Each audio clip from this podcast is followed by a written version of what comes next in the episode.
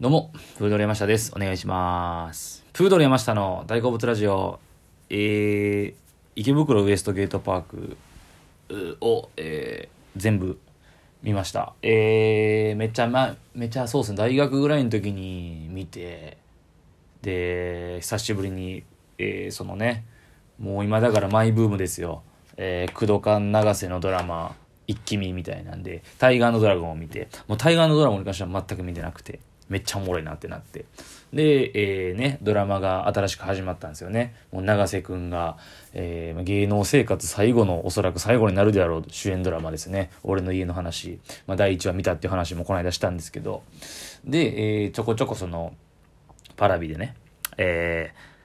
ー、IWGP を見てて、で、見終わって、で、えー、2000年に放送があって、えー、IWGP が。その3年後にスペシャル版で、スープの回っていう、まあ、90分スペシャルみたいなのがあるんですよね。3年後を描いたみたいな。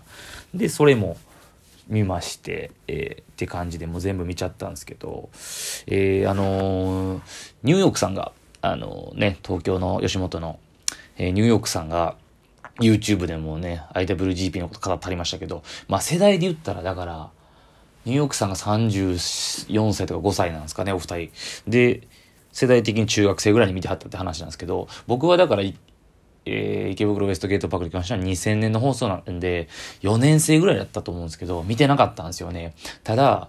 小4の時に見ても分からんかったやろな、みたいなこともあったりとか、大人になってから見る面白さ。まあでも、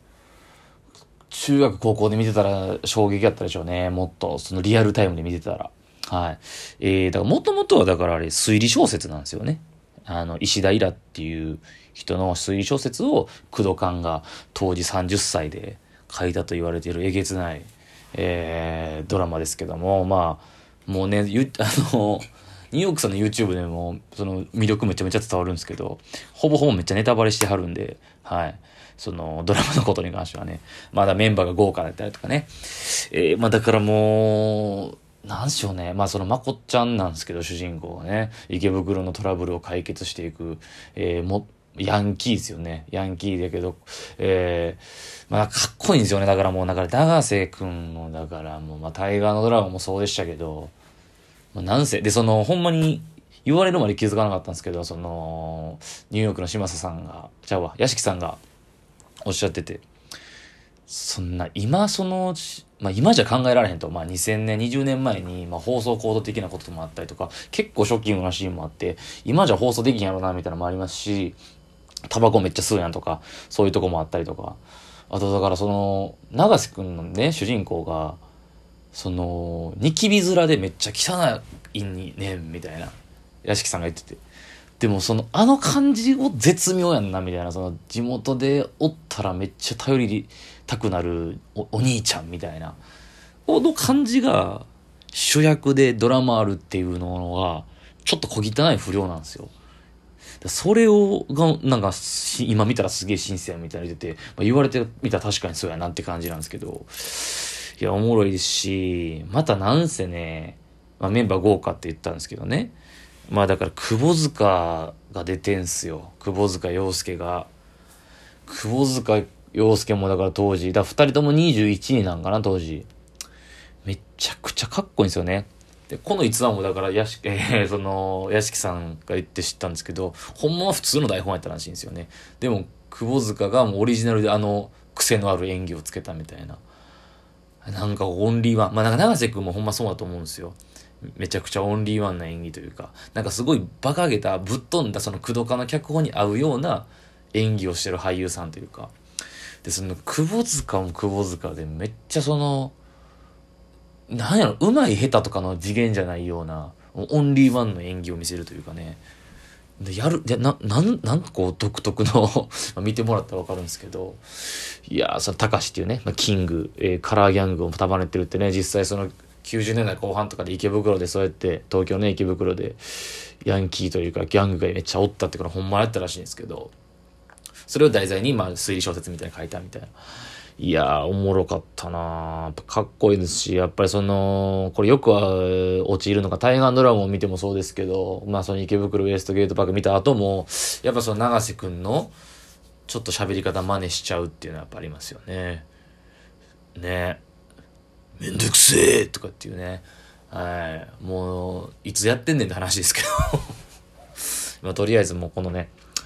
えー、サブスク一気見で匂って見ることができたこの池袋ウエストゲートパークなんですけども、ぜひ見てほしいなという感じですよね。最近だからそういう感じで、はい。最近の話で言ったら、えー、もうこれもテレビなんですけど、あの、アメトークめっちゃ良かったっていう、ちょっと話題になってますけどね。アメトークの、えー、40過ぎてバイト辞められない芸人が、え普通に泣いちゃいましたけどね、その感動、今までアメトーク史上一番泣けるアメトークやったみたいな、えー、SNS でも話題になってましたけど、ね、あの、ピン芸人のタイガさんのところが、半端なかったですよね。家族がいて。で、結構みんなリアルにその皆さんね、10人ぐらいが出てらしたんですけど、あの、コロナの影響でバイト続けられへんくなって、みたいなとか。で、結婚して子供に会って、みたいなんで、もうすごい。で、タイガさんのところがもうめちゃくちゃ泣けるんですよ。えー、アメトークのね。そうそうそう。VTR で。嫁さんがだからその、子供もいて、で、アメトーク決まった瞬間に泣き崩れはるあのとこがね、出演決まりました、みたいなとこで。この人、また世界一面白いと思ってるんでって、この嫁さんが言ったとこがあるって、あれを言える、言わせる、すっごいなんか美しいものを見ましたよね。なんかこの関係というか家族のというかね。いや、あれは、まあ、ここ最近、だからその、ね、なんかその、一丁前にそのテレビ関係のその、ディレク、何？ディレクターみたいな人のツイッターとかもフォローさせてもらってて、その、いろんな、あの、テレビ作ってる人の、テレビマンの。で、アメトークがやっぱこう、廃れへんのは、こう、何ヶ月かに一回、ああいう企画を梶さんがこう、ぶつけてくるから、みたいな。えー、すごいですよね。だからその有名芸人さんだけでやる回もあると思うんですよ。もういつもおなじみ、テレビでおなじみのっていう。で、も何回かに一回多分ああいう切り口の持ってきて、未だにそのギャラクシー賞とか、まあそのテレビ業界での、未だに色あせへんというか、もう変化を求め続けて挑戦し続けてる、あのなんか、チャレンジ精神がやっぱすげえみたいなこと言ってはって、なんかね、まあなんとなく見てる方とここっちはわかんないですけど、まあ確かに、アメトークって17年か18年ぐらい続いてるんですよね。やっぱすげえなということですよね。アメトーク改めて。ね、出たいなという、まあいつか出たいなっていう感じなんですけども、アメトークもね、こんな話ばかしてんと出ろよって話なんですけども、まあまあまあ、それはね、置いといて。ね、なんですけど、そうですね。あと、だから、最近で言うと、もう全然ジャンルバラバラの話なんですけどね、あの、豆腐ビーツっていうアーティストがいて、豆腐ビーツのね、曲がめっちゃ良かったっていう。個人的に。トフビーツ知らない人からしたら何のこったって感じなんですけど、えー、まあ、トラックメーカーというか、えー、いろんな人にえ楽曲提供したりとか、まあ、で本人でも曲出してあるんですけど、もともとはそのなんかこう、えー、まあ、ダンスミュージック的な、まあ、いわゆる DJ みたいな感じですよね。まあ、まあ、トラックメーカーか。まあ、なんですけど、えー、ここ最近はずっと自分でも歌ってはって、もう自分で作って自分で歌うみたいな感じなんですよ。で、えー、一番最近出した、この間出したやつが、ニルバーナって曲なんですけど、これが、ドドっていう、まあ、若手のラッパー、えー、見た、見た感じすごいヒップホップをやりそうにない、ちょっとこう、オタクっぽい感じの人なんですよ。でもこの人の曲もめっちゃ良くて、ちょっとこう、繊細なこの恋愛の曲とか結構歌ってはるんですけど、で、この人とやってる曲があって、で、まあ基本的にはなんか別れの曲っぽいんですよね、ニルバーナって曲が。で、この、豆腐ビーツのファンからしたら、もうもうイントロからむっちゃ豆腐ビーツなんですよ。もう、音、音的にもっちゃ、ペンペンペンみたいなのが、そんなんかね、キラキラしてて。で、キラキラしてるけどちょっと切ない感じの曲なんですけど、その、交互に歌うんですよね。前半がまあ、ドドが歌ってて。で、ドドのパートというか。で、その次、豆腐ビーツのバースに入るんですけど、豆腐ビーツのとこで、あの、自分のことを、まあ、メタに見てるというか、客観視して言うところがあって、なんかまあ、ざっくり言ったら、こう、今までこう頑張ってきてみたいな、その、いろいろ作品残してきたけど、これからもどんどんまあ、えー、みんなに、みんなに記憶に残るようなアーティストになりたいみたいなことを言ってるんですけど、めちゃくちゃ印象的なとこで、あの、10年も前に作った作品を未だに超えられてないしって言うんすよ。いや、ここ別に何も興味ない人からしたらあれなんですけど、個人的に、まあ、豆腐ビッツが、えー、年で言ったらおな、年齢同じなんですよね。30ぐらいで、30ですね。で、二十歳ぐらいに多分もうデビューしてるんですよ。で、水星っていう曲があって、もう豆腐ビーツの中でも、まあ一番最大のヒット曲ぐらい、まあ一番有名な、豆腐ビーツのライブ何回も言ってるんですけど、もう毎回かける曲なんですけど、大人気曲。めくるめくミラーボールのって言って、まあ他のアーティストにも影響を与えたような、まあいろんな人がカバーしたりしてるんですけど、多分このこと言ってるんですよ。10年も前に作った曲も未だに超えられてもないし、みたいなこととこがあって、うわ、めっちゃ冷静にそういうこと言うんや、みたいな。まあ、自虐とかではないですけど、まあ、自虐っぽいんかな。ここをあえて言う感じがなんかすごいなと思いましたし、なんかここ最近の、えー、例えばまあ、クレバにしても、えー、その、えー、坊主、